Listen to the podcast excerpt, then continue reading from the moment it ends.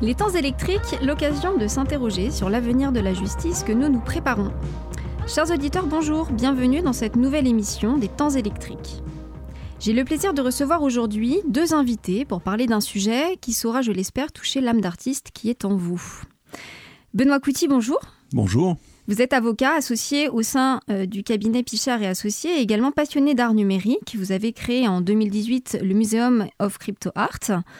Euh, la société de conseil OXR et vous êtes depuis peu directeur artistique NFT Factory. Tout à fait. Avec vous, William O'Rourke. Bonjour.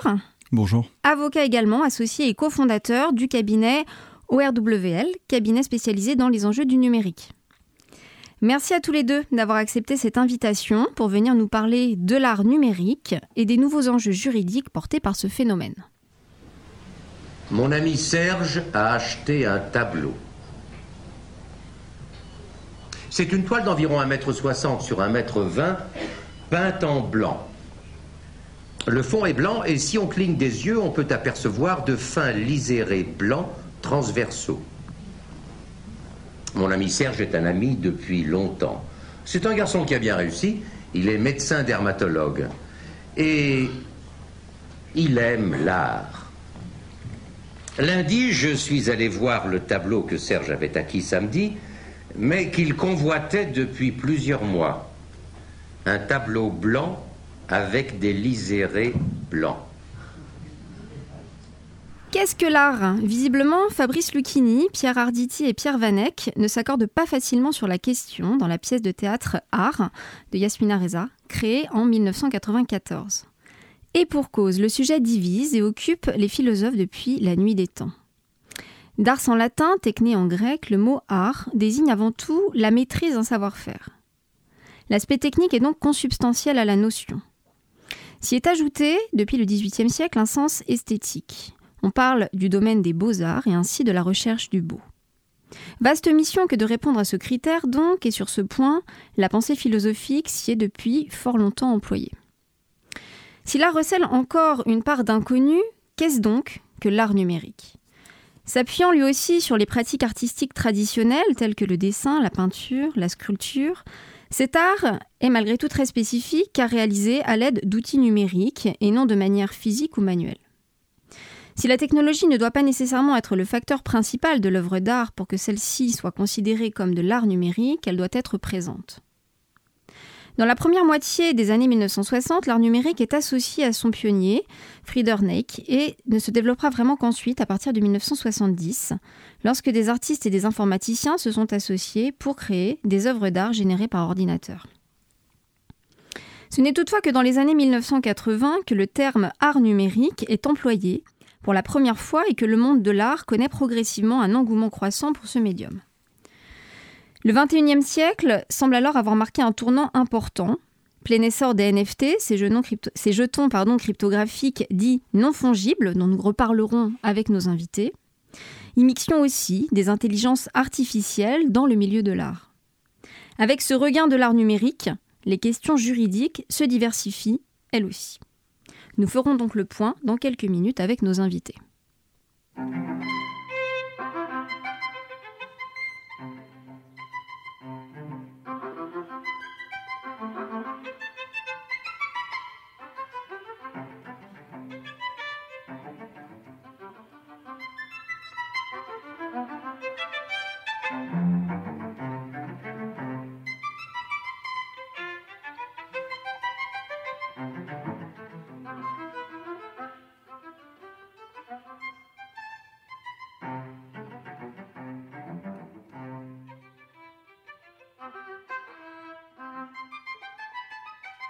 Iliac Suite est une composition de 1957 pour quatuor à cordes qui est généralement reconnue comme étant la première partition composée par un ordinateur électronique. Œuvre de l'ordinateur Iliac 1 programmée par deux professeurs de l'université de l'Illinois de Urbana-Champaign, cette musique nous permet d'introduire cet échange. Benoît Couty, William Rourke, merci d'avoir accepté cette invitation. Alors je l'ai dit, vous êtes avocat, mais aussi passionné d'art numérique. On va avoir la chance d'entendre votre point de vue avec cette double casquette.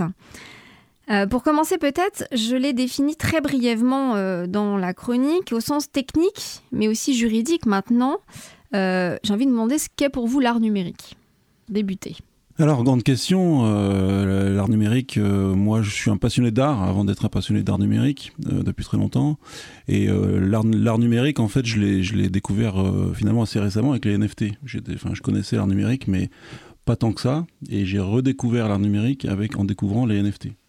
Et euh, on parle, vous disiez en, introduction qu'il y avait cette question de qu'est-ce que l'art et que c'est une question qui, euh, depuis très longtemps, euh, occupe pas mal de philosophes, etc. Aujourd'hui, avec les NFT, cette question, elle revient sur le tapis.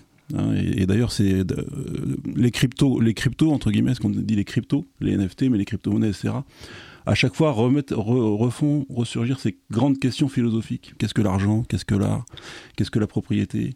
Euh, Et c'est fascinant euh, en tant qu'avocat de, de, voir toutes ces questions qui se qui se voilà qui reviennent sur le tapis euh, avec cette technologie.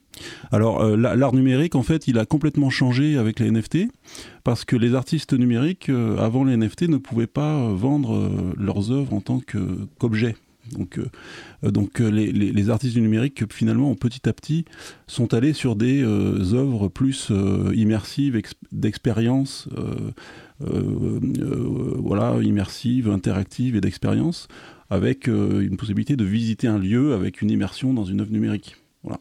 Et en fait, avec les NFT, ça a complètement changé ça. C'est-à-dire qu'aujourd'hui, les, les, artistes du numérique peuvent peuvent entre guillemets euh, créer des images en fait, euh, qui sont tout type de fichiers, des GIFs, des JPEG, des, fichiers 3D, des vidéos, euh, qui peuvent être vendus en tant que tels, en tant que fichiers. Et donc finalement c'est très différent puisqu'on peut maintenant collectionner l'art digital alors que c'était très compliqué avant enfin l'art numérique, on peut le collectionner maintenant, alors que c'était compliqué avant. Avant, c'était plus une expérience, on participait à une expérience. Aujourd'hui, on peut, on peut collectionner l'art numérique, et ça change tout. Et d'ailleurs, c'est la réflexion que je me faisais récemment. Finalement, le fait de pouvoir posséder une œuvre, c'est un réflexe qui est plus un réflexe des collectionneurs de l'art traditionnel. C'est-à-dire que le collectionneur d'art traditionnel achète euh, un tableau ou une photo, euh, un objet physique dont il est propriétaire. Et aujourd'hui, les, les, collectionneurs d'art numérique achètent un, NFT dont ils sont propriétaires. Alors les NFT, on va effectivement en reparler. Euh, on verra cette double casquette qu'est la vôtre, Benoît Couty, justement, entre collectionneur et, mm. et juriste. Et, votre, votre vision peut-être, William O'Rourke, sur, sur cet aspect juridique, sur la question qui vient d'être euh, commencé à être abordée, la question de l'authenticité, de s'approprier euh, cette œuvre d'art bah, ça pose des questions juridiques qui sont évidemment euh, extrêmement intéressantes. Il y en a d'autres par rapport à la notion d'œuvre d'art en droit, par rapport évidemment à, la fois les NFT et à ce que l'IA peuvent permettre ou ne pas permettre de faire d'ailleurs. Après, évidemment, les NFT aujourd'hui, cette appropriation qui est rendue possible et qui est surtout rendu euh, extrêmement facile et démocratique et, avec parfois des, enjeux également financiers assez importants. Euh, ça pose des questions juridiques qui sont, euh, qui, sont, qui sont extrêmement intéressantes et en tout cas surtout ça crée une pratique juridique. Et moi, c'est, enfin, ce que Benoît et moi avons la, chance de vivre, c'est que ces questions juridiques existaient avant les NFT probablement. Elles pourraient exister avec des NFT, mais très, très, très, de, de façon très marginale. Et aujourd'hui, en fait, il y a un véritable marché qui s'est créé. Euh, et, ce marché, évidemment, soulève des problèmes juridiques qu'il faut traiter. Et ça concerne aujourd'hui principalement les avocats, mais demain des juges, ça concerne également des galeries, etc. Enfin, tous les acteurs vont être, vont être impliqués. Et ça concerne tant l'artiste que le collectionneur que vous évoquez, tant le, la personne qui va vouloir se procurer l'œuvre que, que, son créateur. Donc on va peut-être essayer de, distinguer ces différents enjeux pour euh, cheminer dans, dans, le cadre de cette émission. Et alors évidemment, la question des NFT va nous, va nous guider pour ça avec les multiples euh, facette que porte la notion. Alors, puisqu'on va beaucoup en parler, déjà, il faudrait qu'on définisse et ce qu'on explique peut-être ce que sont les NFT. je ne sais pas ah. lequel des deux aussi. Oui, il y a euh, plus, Non, mais euh, si vous voulez, tout le monde a un peu sa définition.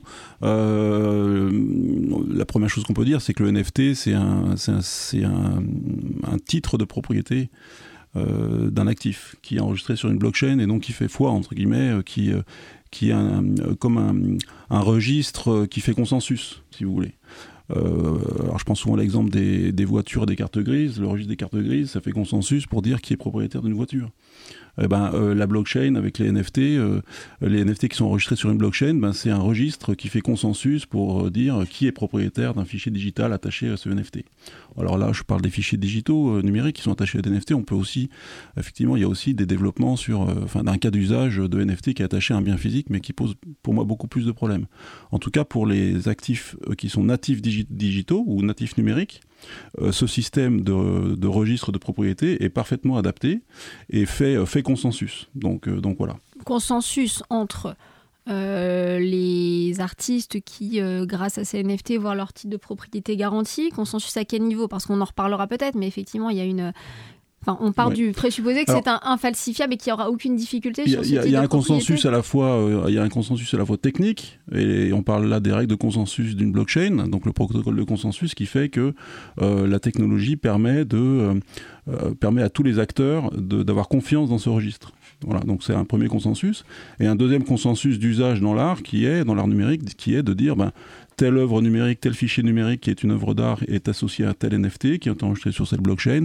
Et l'artiste et le collectionneur y ont un consensus, et dans cet écosystème, il y a un consensus pour dire, ben voilà, euh, euh, celui qui a acheté ce NFT qui est lié à cette œuvre d'art numérique est bien le propriétaire.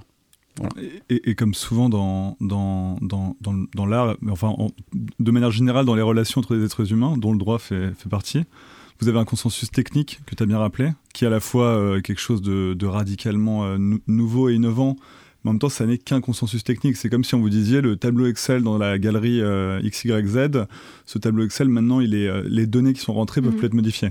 Ça ne veut pas dire que les données qui sont rentrées sont fiables et honnêtes et authentiques. Pour ça que je... Vous faites une contrefaçon sur un NFT, bah vous avez euh, entre guillemets une contrefaçon certifiée sur la blockchain, ce qui n'a, ce qui globalement changé. Hein. C'est, c'est, c'est un point important.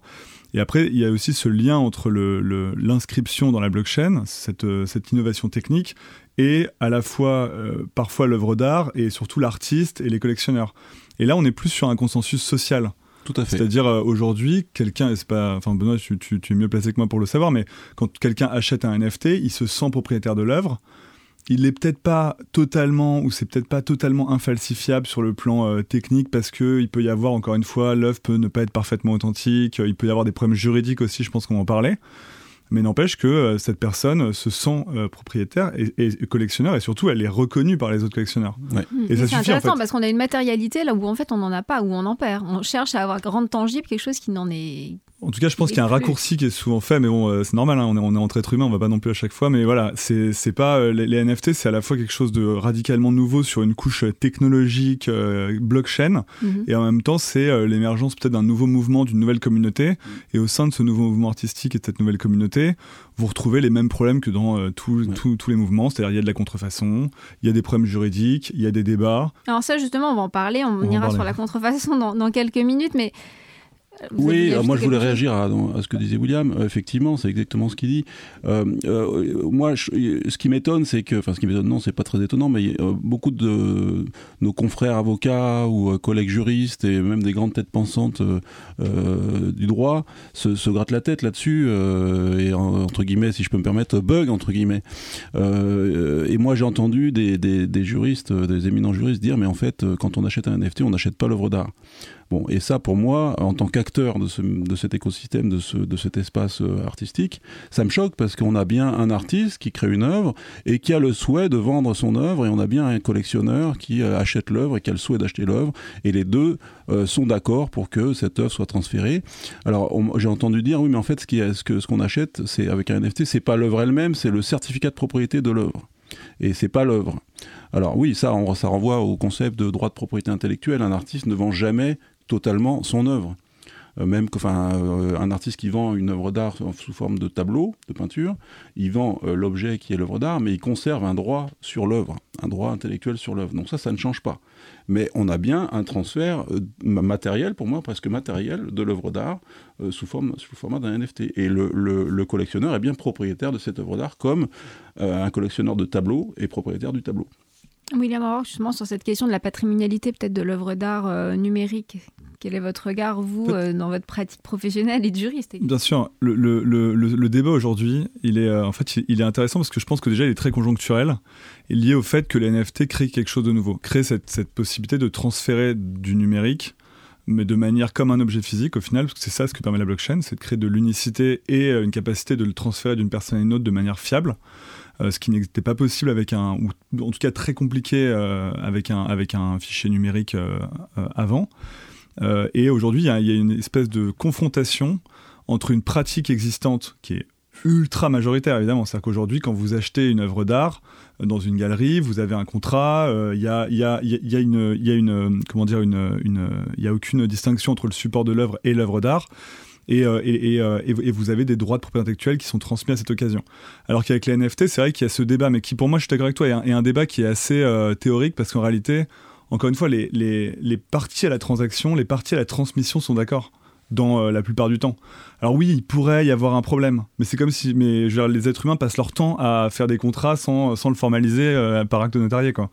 Donc ce que je veux dire par là, c'est qu'aujourd'hui, vous avez un, un, sujet qui, pour moi, sur le plan juridique, il est plus intéressant auprès des plateformes, parce qu'on est dans un environnement numérique où en fait on voit qu'il y a une concentration des opérations et des transactions sur des plateformes, et ces plateformes-là vont assurer et vont apporter de la, sécurité juridique. Et ça, c'est quelque chose qui est peu mis en avant, contrairement au risque hypothétique de j'annule cette transmission des droits intellectuelle, euh, alors qu'en en fait, entre un, entre un artiste NFT et un collectionneur, c'est comme entre un artiste et un collectionneur qui se vendrait un tableau avec un, avec un paiement euh, avec un paiement en chèque. Enfin, c'est ni plus ni, plus ni moins risqué que ça, si vous voulez.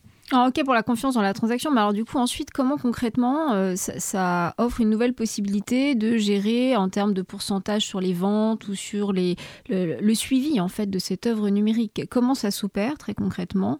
Et qu'est-ce que ça change ou qu'est-ce que ça ne change pas? Parce que sur l'aspect confiance on entend que vous nous démontrez que finalement il n'y a pas beaucoup de, changements à ce niveau. Mais... Euh, Juste pour finir, quand même, il faut un peu rentrer dans le détail du NFT. Le NFT euh, est un certificat donc euh, enregistré sur une blockchain, donc c'est des lignes de code en fait enregistrées sur une blockchain. L'image de l'œuvre n'est pas enregistrée sur la blockchain. Donc voilà, donc ça veut dire que l'image est liée, l'image est stockée sur un cloud et l'image est liée au NFT par un lien. Et ce lien, en fonction des, des, NFT, peut être plus ou moins fort et donc vous avez plusieurs euh, qualités de NFT. En termes de sécurité En termes de sécurité. Bah, pas de sécurité sur la blockchain elle-même, mais en, euh, euh, en, termes de, de liens de, de lien immuables entre le NFT et l'œuvre. Parce qu'on a vu des cas de NFT, euh, donc euh, d'œuvres d'art NFT qui ont été vendues, cédées, et puis tout d'un coup, le visuel associé au NFT disparaît. Euh, voilà. Donc ça, c'est parce que le NFT n'était pas d'un standard de qualité satisfaisant. Mais ça, je dirais, dans, dans, l'écosystème, les standards, entre guillemets, s'affirment. Et aujourd'hui, on, on, connaît un peu les standards qui font que euh, voilà, pour pouvoir euh, sécuriser son, actif qui est une œuvre d'art, il faut aller sur tel type de NFT. Donc voilà. Après, sur ce que, le sujet que vous évoquez, les redevances, effectivement, c'est une révolution dans le monde de l'art, puisque ces redevances maintenant peuvent être codées euh, dans ce qu'on appelle un smart contract, qui prévoit automatiquement, en cas de vente sur le second marché, le reversement d'une redevance à l'artiste. Voilà. Et donc smart ça, contract, peut-être, si vous, en quelques mots, si vous voulez expliquer à ceux qui n'auraient pas entendu parler de la notion Alors, un peu, euh, euh William sera, sera d'accord avec moi. Le smart contract, euh, pour nous juristes, c'est ni un contrat et c'est ni spécialement smart. c'est euh, voilà, c'est un peu la formule qu'on utilise. non, un smart contract, c'est plus un petit programme en fait qui s'exécute automatiquement. C'est un programme qui est, qui est enregistré sur la blockchain. C'est de l'informatique. Hein, c'est de l'informatique, c'est des lignes de code. Ouais, c'est vraiment tout bête. C'est des lignes de code qui dit if then, c'est-à-dire c'est mhm. c'est vraiment le code informatique. Si il se passe telle chose, euh, dans ce cas, euh, telle chose va se passer. Et ça s'exécute de façon froide, comme un code, et notamment, ça permet de répartir euh, le prix de vente sur un second marché en, un, pourcentage qui est prédéfini, qui va revenir à l'artiste. Voilà. Et c'est juste un petit programme qui est enregistré. Et sur ce point, aujourd'hui, vous avez des grosses collections NFT donc pas forcément des œuvres uniques, mais quoi que ça pourrait être des œuvres uniques, mais c'est souvent des œuvres un peu sérielles, ou parfois même ce ne sont pas des œuvres d'art, mais moi je rentre pas dans le détail. Euh, où vous avez beaucoup plus de revenus pour les créateurs ou les, ou les détenteurs, des, enfin les, les, émetteurs euh, sur le marché secondaire que sur le marché primaire. Et même nous, on voit des, des, des œuvres qui sont données avec l'objectif de créer euh, ex nihilo un marché secondaire entre les, entre les, les bénéficiaires, donc sous forme de, vous savez, de ces données de manière aléatoire, ouais, etc. Et, et, en fait, les artistes se disent, je me, je me payerai entre guillemets sur les échanges qui sont faits sur le marché secondaire, mmh. parce que la blockchain permet de récupérer automatiquement les transactions qui ont lieu en crypto-monnaie. C'est-à-dire qu'à la fois les flux monétaires et les flux euh, NFT sont sur la même blockchain. Donc vous pouvez, euh, grâce à ces logiciels, vous pouvez les collecter automatiquement. Et moi, c'est tout à fait ça. Et moi, je passe d'ailleurs beaucoup de temps à expliquer aux artistes qui, qui connaissent pas trop ce système, euh, parce qu'il y, y, a pas mal d'artistes, notamment euh, numériques, qui n'étaient pas dans les NFT, qui cherchent à y rentrer. Oui, ça présuppose quand même d'avoir un bagage informatique aussi associé. Mais il faut qu'ils comprennent à la fois la technologie, mais c'est pas si compliqué que ça, mais surtout l'économie de la chose. C'est-à-dire exactement comme vient de le dire William, moi j'incite les artistes à partir sur des prix premier marché qui sont plutôt bas en leur expliquant qu'en fait, euh, exactement comme euh, William vient de le dire, ils gagneront plus en second marché et plus ils rentrent sur un prix premier marché bas, plus il y aura transactions qui vont suivre pour atteindre euh, finalement la cote qu'ils espèrent. Et s'il y a 10 ou 15 transactions qui se succèdent pour atteindre la cote qu'ils espèrent, en fait, ils vont probablement gagner plus que s'ils avaient vendu tout de suite à la cote qu'ils espéraient. Mais encore une fois, sur le plan juridique, c'est aujourd'hui c'est totalement non bordé en fait, parce que enfin on n'est on n'est pas à ce stade-là de professionnalisme et de maturité dans, dans, le marché, et tout se passe sur euh, en général quelques plateformes, quelques grosses plateformes qui sont un peu les eBay euh, du monde de l'art NFT. Mhm. Et c'est ces plateformes-là aujourd'hui qui ont une qui ont en fait une responsabilité à la fois juridique et même technique de faire fonctionner ce fameux droit de suite. Donc et ces plateformes-là, c'est un mélange de réglementation applicable à, aux droits de propriété intellectuelle et, à, la sécurisation juridique des transactions. Et il y a aussi plein d'autres réglementations, des réglementations euh, fiscales, européennes, de protection du consommateur, les mêmes enjeux qu'on retrouve sur euh, les, les, grandes plateformes de e-commerce. Ah, la, question de cette fiscalité, d'ailleurs, on peut, euh, on peut l'aborder maintenant. Euh, c'est une des questions qui a été posée depuis euh, les années 2020. Ma connaissance est moins précise que la vôtre, vous allez nous le préciser.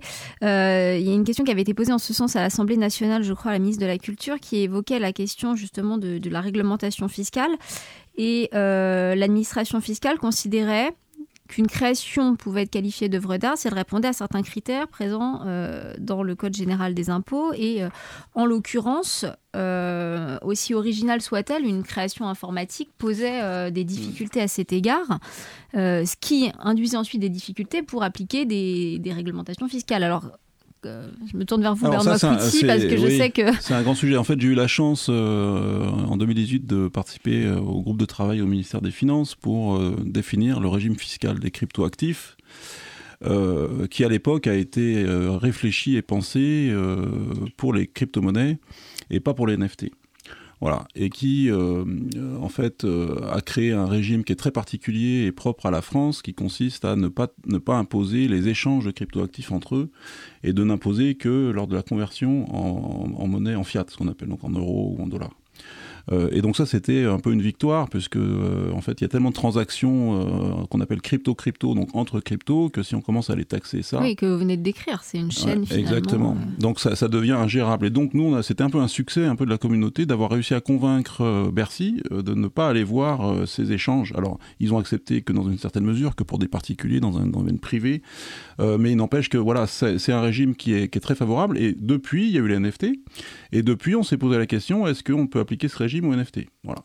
Et, la question euh, gouvernementale que vous avez évoquée était vraiment dans cette idée-là, c'est euh, mais euh, le régime qui s'applique aux, actifs numériques, est-ce qu'on peut l'appliquer aux, œuvres d'art? Bon, après, il y a des considérations un peu, je dirais presque philosophiques, mais, d'un point de vue très pratique, finalement, on se rend compte que c'est ce régime des cryptoactifs, il est favorable. Et pourquoi Et finalement, le, les NFT peuvent rentrer dans cette définition d'actifs numériques. En tout cas, certains le pensent. Euh, il y a un débat, mais certains le pensent. Donc, si on a un texte, Et vous, moi, je préfère, moi, à titre personnel, mais je pense qu'il y a beaucoup de personnes qui pensent comme moi, euh, euh, je préférerais que les NFT, y compris les NFT d'art, restent qualifiés d'actifs numériques parce que ce régime fiscal, il est très favorable. alors, je, je, parle pour moi, par exemple. Moi, mm. j'ai acheté près de 800 œuvres d'art en 3 ans. voilà, et pour moi, l'acquisition d'une œuvre d'art ne devrait pas générer une imposition, parce que j'achète. Voilà. Mais je me permets d'intervenir. Tu achètes en crypto. Oui. Ce qui fait que, parce que si vous achetez en, euros, en fait, il faut avoir en tête aussi que le régime fiscal applicable aux œuvres d'art, il est globalement favorable. Mm. Parce que euh, l'administration fiscale et mm. la, loi française considèrent, à juste titre, que l'art ne doit pas être traité comme un bien de consommation courante. Je parle en matière de TVA, de transmission, enfin, on sait qu'il y a un régime fiscal favorable. Euh, et aujourd'hui, en fait, tu dis que c'est toi, tu dis que c'est favorable d'appliquer le régime des crypto-monnaies, qui est un régime, en fait, euh, vraiment, c'est exactement comme si vous achetiez, vous vendez des actions. Donc, vous savez, vous avez une flat tax de 30%, ce qui est, euh, ce qui peut être vu comme favorable, mais ça, ça l'est pas tant que ça en fait. C'est juste un taux, c'est simple, mais c'est pas forcément favorable. Euh, mais aujourd'hui, en fait, il euh, y, y, a un vrai débat. En fait, a un vrai débat juridique. Mm. Et je pense que la réponse, si vous voulez, tu, c'est ce que tu as dit aussi un peu en creux, c'est qu'aujourd'hui, en fait, on n'a pas le recul ni euh, côté marché, ni côté administration. On n'a pas le recul et on n'a pas les outils de toute façon pour appliquer autre chose que le régime le plus simple. Vaut mieux, vaut, mieux en fait que les gens payent 30% d'impôts sur leur plus-value NFT de manière extrêmement simple. C'est facile à contrôler, c'est facile à déclarer plutôt que de se dire on rentre dans un truc, une espèce d'énorme usine à gaz. On a quand même un flou quand même dans ce niveau. Non mais alors, euh, le, quand même, le, sujet avec le régime des œuvres d'art, c'est que certes, il est plus favorable puisque c'est 6,5% du prix de vente, donc il peut être plus favorable. Mm. Euh, mais ça supposerait que quand vous, à chaque fois que vous achetez un NFT d'art, vous vendez des Ethereum ou des, ou des cryptos parce qu'en fait, un NFT, on ne l'achète qu'avec des cryptos. Mm-hmm. Donc ça voudrait dire que vous déclenchez une plus-value de cession de vos cryptos. Donc euh, quelqu'un qui aurait acheté des Ethers euh, il y a longtemps à un prix bas et qui euh, aujourd'hui achèterait un NFT et on le qualifierait d'œuvre d'art, ça veut dire qu'il sortirait du régime crypto et que du coup il serait imposé sur la plus-value de cession de son Ether qui lui a servi à acheter une œuvre. Donc moi c'est pour ça que je pense que c'est compliqué. Ou alors il faut prévoir un régime de transition il faut un régime de transition pour éviter que euh, de rattraper euh, les, euh, toutes les plus-values sur, sur, sur, sur crypto. Ça impose quand même effectivement de, repenser la façon dont les transactions s'opèrent, dont les transactions ultérieures continuent le, cheminement parce qu'on réfléchit de façon classique sur quelque chose qui n'est plus. Donc du coup, bah oui, ça, ça, ça fait beaucoup réfléchir et on n'a pas de solution idéale. On, on, navigue un peu à vue entre guillemets. Hein. De toute façon, chaque régime juridique dépend aussi d'une pratique. Si vous voulez le régime, le régime, le régime fiscal applicable aux œuvres d'art, euh, clairement, il n'est il est pas, il est pas adapté à quelque chose de totalement numérique. Et aujourd'hui, encore une fois, y a pas, on n'a pas d'outils pour contrôler tout ça, donc autant faire le plus simple. Et puis, euh, il y a une définition qui est assez ancienne euh, de l'œuvre d'art en matière de TVA et qui fait quand même beaucoup référence à, au concept de la main de l'artiste. Et donc, à cause de ça, on ne peut pas l'appliquer. Alors, c'est un peu stupide, mais c'est une réglementation européenne et malheureusement, avant de pouvoir la changer, euh, bah, ça va mettre du temps. Voilà. Donc c'est aussi le problème de voilà du, de la capacité euh, des euh, législateurs au niveau national, au niveau européen, de réagir à, à l'actualité. Et là, on sait que ça sera peut-être pas rapide ou assez rapide. Ah, peut-être une dernière question, puisqu'on parle réglementation, euh, pour réévoquer euh, une difficulté qu'on a survolée précédemment, euh, la question de la réglementation afin de prévenir l'utilisation des NFT à des fins de criminalité organisée. On évoquait tout à l'heure des malversations qui puissent avoir lieu, notamment en matière de lutte contre le blanchiment. Est-ce que, je me tourne vers vous, William Aurore, qu'est-ce que, selon vous, le marché de l'art numérique ne serait pas un risque à favoriser en même temps ce risque de, de criminalité c'est alors il y, a deux choses, c'est que déjà oui il y a un risque comme dans plein d'autres euh, secteurs. Après les, NFT c'est vrai que quand on regarde et surtout je pense qu'on quand on regarde avec un regard extérieur, on est à la croisée des cryptos et du marché de l'art qui sont quand même deux secteurs à risque euh, objectivement en matière de, de, blanchiment. Euh, le blanchiment, je rappelle, hein, ça concerne euh, surtout la, fraude fiscale, ça peut concerner également la criminalité et le financement du terrorisme. Mais là, on parle plutôt de fraude fiscale et de criminalité, je pense. Enfin bon. Et, euh, après, si vous voulez, il ne faut pas oublier que dans la réglementation, vous avez euh, le blanchiment est interdit quelle que soit l'activité et quel que soit le secteur. C'est le droit pénal qui le, traite. Hein. Et après, vous avez la question de la lutte contre le blanchiment, qui est une réglementation préventive. Et cette réglementation préventive, elle est extrêmement contraignante pour les secteurs qui doivent le mettre en place. Il y a très peu de secteurs qui doivent le mettre en place. Les banques, les assurances, les casinos, euh, les agents immobiliers, les notaires et les avocats, par exemple. Euh, mais vous ne demandez pas à, euh, à quelqu'un qui a, je sais pas, à, quelqu'un qui a une petite boutique de faire ce mmh. type de réglementation. Ça implique de la formation, ça implique des régulateurs, ça implique tout un ensemble de choses extrêmement complexes. C'est pas on appuie sur un bouton et on dit le marché des NFT demain sera soumis à cette réglementation préventive.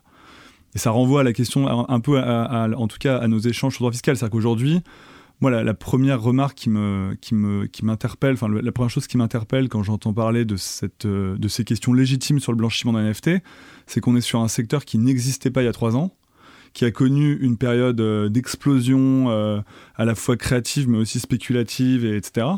Et en fait, on n'a pas aujourd'hui, je pense, de recul pour faire quelque chose de, de, de bien en fait et d'efficace. C'est-à-dire que peut-être que demain, dans un an, deux ans, trois ans, les choses vont se calmer et on se dira ok en fait euh, les NFT faut les réglementer plutôt comme le marché de l'art Ou alors peut-être qu'il faut les réglementer plutôt comme le marché crypto-financier. Ce qui serait surprenant, mais admettons. Mais en fait, je pense surtout qu'à terme, le, sujet va, va, va, à mon avis, disparaître. C'est-à-dire que la, la, réglementation de lutte contre le blanchiment sur les NFT, euh, l'intérêt sur cette question, elle est fonction du prix des NFT. Le prix des NFT, on sait qu'en ce moment, il baisse. L'intérêt baisse et ça se trouve, dans deux ans, il n'y aura plus de débat. Alors, euh, c'est marrant parce que moi qui suis beaucoup les artistes, euh, les artistes crypto s'amusent de ça. Donc, notamment, vous avez Xcopy qui est un peu une star voilà, qui, a complètement explosé euh, ces dernières années. C'est un artiste anglais. Et une de ses œuvres euh, connues s'appelle euh, Ceci est clairement du blanchiment. Bon, c'était un peu un pied de nez euh, pour se moquer un peu des régulateurs. Et moi, ce que je constate avec ma double casquette d'être dans cet écosystème et avocat, j'ai vraiment le sentiment que le système réglementaire, juridique, judiciaire, etc. Euh, réagit de façon un peu allergique à, ce, à, cette nouvelle technologie. Et donc avec des réactions qui sont euh, excessives et qui viennent finalement produire des effets qui sont indésirables, qui, est que ça empêche l'activité économique de se développer. Moi, je le vois vraiment comme ça, comme des réactions allergiques, c'est-à-dire excessives c'est-à-dire euh, imposer, euh, mais c'est ce que disait William, hein, imposer euh, ces réglementations à la même niveau qu'une banque et pas forcément. ce qui pas faire. Hein. Ouais, mais en tout cas, il y, a cette idée que il faut, il faut, notamment sur les rapatriements d'argent d'artistes, hein, des artistes qui vendent des œuvres d'art et qui veulent utiliser des euros, passent par leur banque et leur banque leur disent d'où ça vient et ils ont du mal à récupérer leur argent. Donc ça, c'est une réaction allergique un peu du système. Dès qu'il y a écrit crypto quelque part, ça déclenche l'allergie. Donc et ça, c'est quelque chose qui est pas qui n'est pas normal, qui n'est pas souhaitable. En, sachant que pour terminer sur ce sujet et pour rassurer un peu les gens, c'est qu'il y a encore une fois, il y, a, probablement du blanchiment dans les NFT. C'est pas ça, c'est pas un débat. Après, combien, quand, à quel montant, j'en sais rien. Mais il y a, y, a, y a, quand même beaucoup d'autres réglementations qui permettent de, de, le limiter sans forcément passer par l'arme atomique qui est de dire euh, les, les, les, les, artistes NFT doivent faire euh, des, euh, des due diligence LCBFT qui seront en fait de toute façon incapables de faire. Vous avez ces fameuses plateformes qui aujourd'hui concentre, euh, sais pas, peut-être 95% ou 18% des flux d'échanges NFT. Ces fameuses plateformes, elles font de la lutte contre la fraude. Pourquoi? Parce que le blanchiment, ça a aussi un effet, c'est que ça, ça fausse le marché. Donc en fait, ça, ça, ça, nuit aux utilisateurs qui sont légitimes. Elles ont des obligations, en tout cas avec l'Union européenne, de reporting fiscal, de reporting auprès des autorités. Donc en fait, il y, a quand même un cadre. Donc elles sont quand même, elles, engagées dans un mouvement, même si on n'a pas de recul. il y a une marche. Euh, mais comme, Certes, on ne parle pas de recul, mais on a une marche en avant euh, qui. Bien sûr. Mais comme les réseaux sociaux, on l'a vu, sur les questions de lutte contre le terrorisme, de, prévention, de modération, euh, évoluent rapidement d'ailleurs pour finalement rejoindre un consensus social au sein de la société. Après, il y, a un élément à prendre en compte, hein, on ne peut pas le nier, c'est que tout cet écosystème, tous ces acteurs ont une idéologie quand même libertaire. Voilà et qui euh, choque un peu euh, le système, euh, je dirais, qu'on connaît de régulation, etc. Mais, mm, alors moi, je ne suis pas du tout extrémiste, je ne suis pas révolutionnaire, mais je pense que c'est quelque chose qui est intéressant d'un point de vue sociétal. et qui pose la question de la société de surveillance, le capitalisme de surveillance, et est-ce qu'on n'est pas allé trop loin dans cette voie? Et c'est toute la technologie et toute l'idéologie euh, crypto hein, euh, qui, propose une alternative en fait à cette société de surveillance. Et moi, je me pose souvent la question, même en tant qu'avocat, euh, est-ce que, est-ce que finalement empêcher les acteurs physiquement, je veux dire contraindre les, acteurs à ne pas pouvoir faire frauder, est-ce que c'est la bonne solution?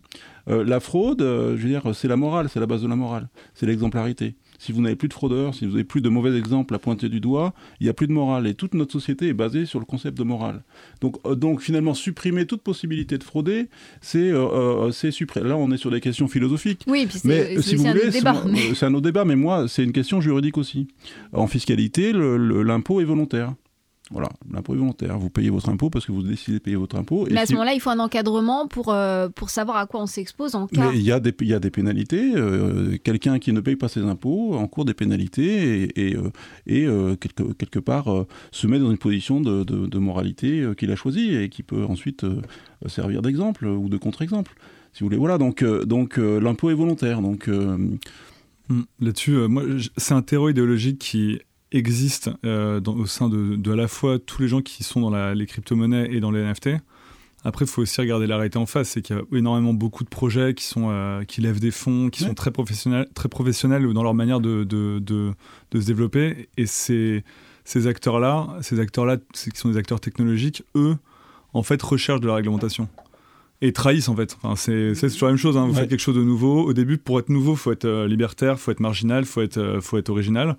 Mais une fois que la nouveauté euh, se, répand et se démocratise, en fait, les gens qui la démocratisent, c'est des vendeurs de yaourt, si vous voulez. Et le vendeur de yaourt, il veut de la réglementation, il veut vendre son yaourt à tout le monde. Et pour accéder au marché de masse, tu es obligé de passer par les fourches codines de réglementation. C'est le jeu, quoi. Oui, mais je, je suis tout à fait d'accord. Je dis simplement que ça pose la question au niveau sociétal de la société de surveillance. Voilà. Et ça, c'est une question importante. On discute à, voilà, évidemment, de égards, euh, dans le cadre de cette émission. On a plusieurs euh, facettes de la question qu'on a, eu à, mm. qu'on a eu à aborder. Alors peut-être pour étendre un peu le, sujet sur une question euh, qui nous permettra de finir nos, échanges. je, je l'avais évoqué, si on part au sens large de l'art et du numérique, il y a une autre question qui se pose de plus en plus aujourd'hui, un autre phénomène, euh, c'est la question euh, des générateurs d'art assistés par l'intelligence artificielle. On n'en a pas parlé, on aura peut-être une autre émission sur ces, sur ces questions, mais euh, on voit de plus en plus d'outils qui sont des outils d'IA dont les programmateurs ont pu définir des paramètres pour prolonger des œuvres d'art, voire les créer intégralement. Alors j'aurais voulu avoir votre, votre regard sur, ce, sur ces évolutions aussi peut-être sur les évolutions que ça qu'on allait avoir en, droit d'auteur et aussi finalement euh, pour, pour, pour, avoir votre regard sur l'encadrement euh, pour l'heure sur ces, euh, sur ces Bien Sûr. Bah, le, débat juridique, il est, il est centré sur justement les, droits qui sont attachés à celui d'une œuvre originale, et on connaît tous la formule, l'empreinte de la personnalité de son auteur. Avec la question de est-ce qu'un robot qui créerait, et je parle vraiment au conditionnel, qui créerait de manière totalement autonome euh, une œuvre d'art, est-ce qu'il pourrait être titulaire de ses droits ou pas euh, Et, qu'est-ce qu'on fait dans cette situation-là? Euh, Là-dessus, déjà, il y a deux extrêmes hein, sur la notion d'IA. deux, deux, pôles, en tout cas deux, deux, visions. Il y a une vision qui dit qu'en fait l'IA n'est finalement pas quelque chose d'autonome totalement. Et moi, c'est une vision à laquelle je suis plutôt, mon, centre de gravité tend plutôt vers ce côté-là. C'est qu'en fait, l'IA, c'est aujourd'hui un ensemble de mécanismes qui euh, permettent de traiter des données et de, et de, à la fois des données et de réaliser des traitements avec un niveau de complexité qui nous dépasse totalement. Euh, c'est, euh, si vous voulez, pour le dire vulgairement, c'est du tableau Excel survitaminé, quoi. le big data, ce genre de choses, et même le machine learning. Et, et moi, j'ai jamais entendu, aujourd'hui, j'ai jamais lu ni, ni, ni, vu de, de, chercheurs ou de, je sais pas, vous allez sur des blogs d'IA, personne vous dira, en fait, on a créé quelque chose qui échappe au, contrôle, même indirect, de, la personne qui l'a initié. Et à l'autre pôle, vous avez des gens, euh, je pense par exemple à notre confrère Alain Bensoussan qui prône la, la, personnalité juridique pour les robots. Ça sous-entend que le robot aurait une personnalité juridique qui lui est propre. Euh, euh, et, voilà, après, pour moi, ça reste à démontrer, mais c'est un peu les deux extrêmes.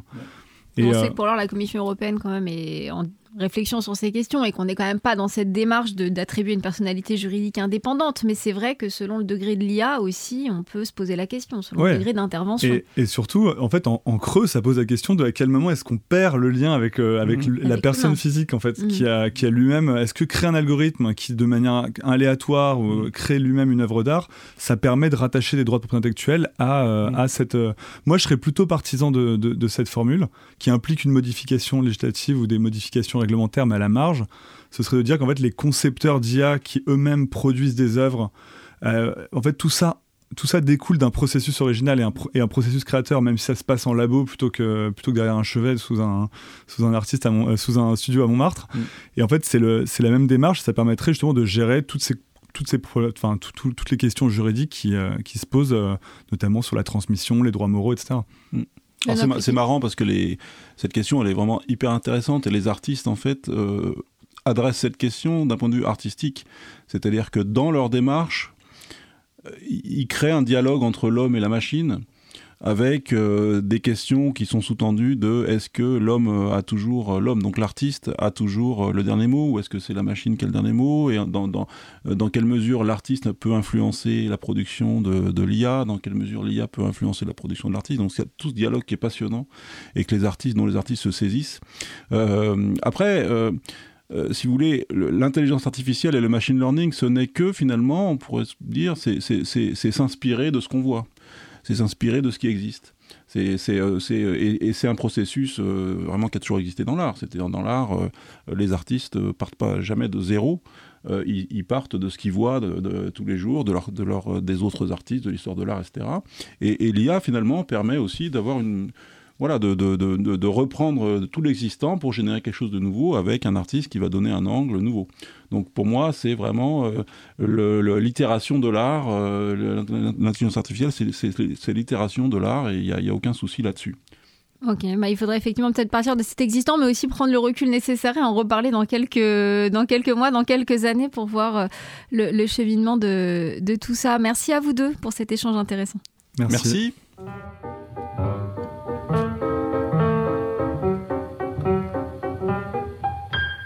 C'est moi que je suis la Joconde, je suis connue par le monde. Au Louvre où la foule abonde, pour me voir on fait la ronde. Et moi faut que je me morfonde, la Joconde, la Joconde. Et moi faut que je me morfonde, la Joconde la Joconde. C'est moi que je suis la Joconde. Léonard me crut Gironde. Oh, quand Léonard vagabonde, mais que voulez-vous qu'on réponde? C'est vrai, je suis pas trop immonde. La Joconde, la Joconde. C'est vrai, je suis pas trop immonde. La Joconde, la Joconde. Que je suis la Joconde, que de mots vains on m'inonde. Critiques, artistes abondent en intarissable faconde. Plusieurs milliers par seconde disent la Joconde, oh la Joconde. Hmm. Venez voir le sourire de la Joconde, c'est le plus beau du monde. La Joconde. C'est moi que je suis la Joconde, mon sourire vient d'outre-tombe. Attendez que le vernis tombe, attendez la fin du monde. Mais je sourirai sous les bombes, la Joconde, la Joconde. Je sourirai sous les bombes, la Joconde, la Joconde. Louée par la chanteuse Barbara en 1958, la Joconde, figure célèbre d'une toile de Léonard de Vinci, aurait-elle arboré le même sourire face à cette évolution numérique de l'art? Comme une triste évidence peut-être, le lien semble tout trouver avec la lecture que je vous propose pour terminer cette émission. Une lecture issue d'un article d'Inès Boitiot paru dans la revue Beaux-Arts le 30 mars dernier. Témoignage fort des causes que l'art numérique peut aussi servir. Au premier coup d'œil, on croit reconnaître l'œuvre de René Magritte, Golconde. Sauf qu'ici, la nuée de bonhommes en complet et chapeau melon a laissé place à des missiles, dont l'inexorable chute a des allures de pluie mortifère. Inséré sur l'image, un tweet du ministère ukrainien de la Défense dénonce. Nous enregistrons un autre crime de guerre contre la population civile d'Ukraine. Les sauveteurs assistent à l'évacuation des résidents des tours d'habitation au 6A de l'avenue Lobonovski, où un obus a touché un immeuble résidentiel au 17e et 18e étage le 26 février. Implacable mise en abîme. À l'origine de cette glaçante parodie du surréaliste belge, Dima Erlir, jeune artiste originaire d'Odessa dont la vie, comme celle de millions d'Ukrainiens, a basculé dans le chaos il y a maintenant plus d'un mois. L'œuvre a été créée pour le Meta History Museum of War, une plateforme en ligne initiée par le ministère ukrainien de la transition numérique le 25 mars dernier. L'objectif affiché témoigner de la réalité de l'invasion russe en Ukraine et soutenir financièrement la résistance. Toutes les heures, ce musée de la guerre méta partage donc l'œuvre d'un artiste qui est imaginé en réponse à un tweet témoignant de l'actualité. Chacune d'elles pourra être achetée sous la forme de NFT, lors d'une vente qui se tiendra dès ce soir à 23h. L'argent récolté permettra de financer l'achat de gilets pare-balles, de casques ou encore de lunettes nocturnes. Hébergées sur la blockchain, ces œuvres ne pourront par ailleurs pas être modifiées ou détruites. Le témoignage indélébile d'une guerre surréaliste. Benoît Couty, William O'Rourke, euh, est-ce que pour l'avenir, euh, c'est aussi ça l'art numérique? Vous alors oui, euh, pour moi, l'art numérique, en tout cas euh, l'art NFT, il est très, euh, il est très politique et il soutient beaucoup de causes. Et j'ai moi-même travaillé sur des projets de collaboration entre artistes crypto natifs et artistes d'art contemporain ukrainiens pour voilà pour soutenir l'Ukraine et au-delà de ça pour redonner du pouvoir aussi aux artistes. C'est-à-dire que les NFT, les cryptos, c'est aussi un moyen euh, d'échapper un peu à, à, une, à une fermeture. Euh, donc les artistes ukrainiens sont bloqués euh, en Ukraine. Et ben, avec les NFT, avec les cryptos, ils peuvent s'échapper, ils peuvent participer à des projets internationaux, etc. Donc c'est intéressant. Et puis juste sur la Joconde, et voilà un peu. Je, moi, ce que j'ai envie de dire, c'est que je vois souvent des journalistes spécialisés dans l'art qui disent que la NFT c'est la mort de l'art. Alors ça me, ça, ça, je trouve ça incroyable parce que en fait, il faut savoir qu'aujourd'hui, il y a une mode qui est en train de monter sur euh, les NFT de poésie. Donc la poésie est en train de reprendre, de regagner du terrain, et vous avez aujourd'hui des poètes qui commencent à gagner de leur, vie en vendant des NFT. Alors si c'est ça la mort de l'art, je, veux bien la mort de l'art. William Rourke, un mot de conclusion peut-être? Non, mais oui, ce, texte, euh, il, est, il est assez touchant en fait, parce que je trouve que la, dans le contexte de la guerre en Ukraine, ou comme tu l'as dit Benoît, il y a, il y a cet enfermement, en plus, c'est une guerre qui est hyper archaïque. Enfin, on voit, des chars, euh, des, gens dans des tranchées, euh, et, à côté de ça, on voit que les, moyens, en tout cas pour certains, euh, pour certaines personnes et notamment certains artistes, le moyen de s'échapper, c'est le numérique, qui est là du coup outil de liberté, même si parfois il peut être un outil évidemment d'oppression ou, de, ou, un outil qui, est, parfois est utilisé de manière très stupide. Et, le crypto art ou les NFT sont une des, un des pinceaux dans la palette de ces artistes pour s'en sortir avec d'ailleurs les crypto-monnaies aussi qui permettent de récolter des fonds.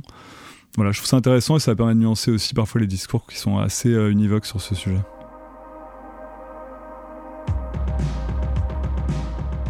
Merci à vous qui nous écoutez d'avoir suivi cette nouvelle émission des temps électriques.